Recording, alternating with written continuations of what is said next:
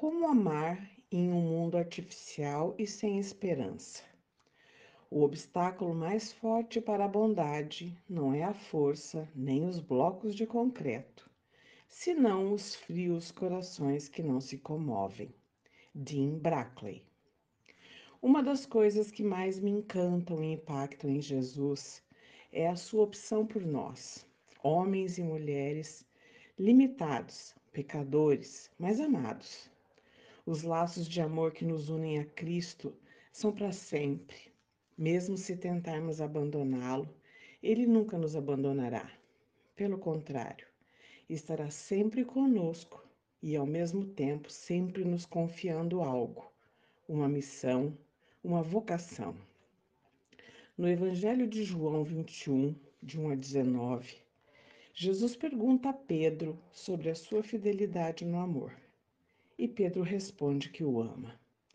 Jesus repete a mesma pergunta e faz Pedro refletir no coração a respeito das consequências do amor e da fidelidade. O amor que temos por Jesus e que ele tem por nós deve gerar vida, deve gerar missão, gerar frutos, como uma árvore boa. Desse modo, amar neste evangelho significa assumir uma missão.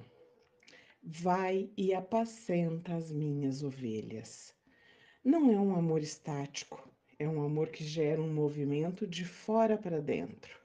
Infelizmente, o nosso modo de amar é doentio, cheio de apegos, vícios, violências e mesquinharias. Mas o modo de amar de Jesus é o da liberdade, que nos move sempre para fora, sem apegos e sem segundas intenções.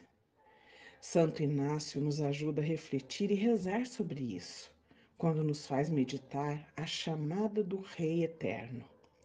Seguir o Rei Eterno significa abraçar o seu modo de vida, o seu jeito de amar, optando sempre pelos outros, perdendo tempo com os outros, amando sem limite até dar o sangue, como os mártires da fé.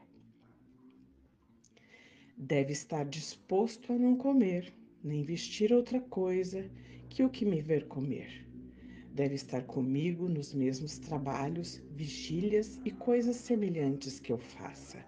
Consequentemente, participará comigo da vitória e felicidade do mesmo modo que tenho sido meu companheiro nos trabalhos e sofrimentos.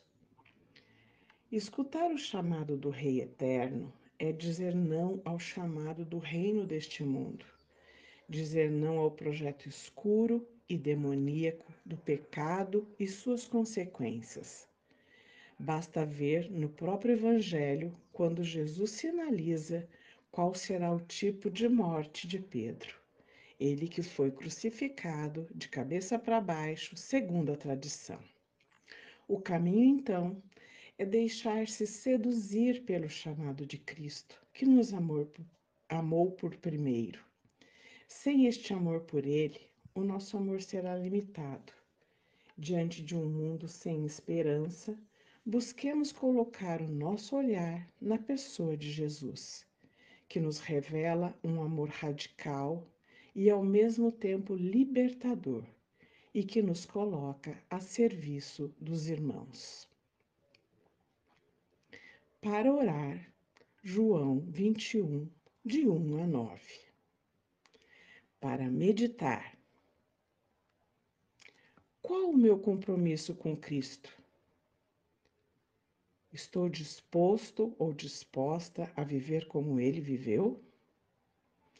A minha amizade com Cristo me leva a sair de mim mesmo? Interesso-me pela vida dos meus irmãos, sou consciente de suas dores e procuro cuidar delas e curá-las?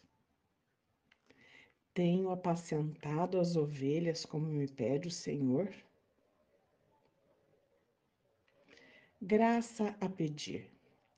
Senhor, que eu escute o teu chamado para construir o teu reino, que eu não seja surdo à tua voz e que eu assuma o compromisso de viver e amar como tu viveste e amar-te.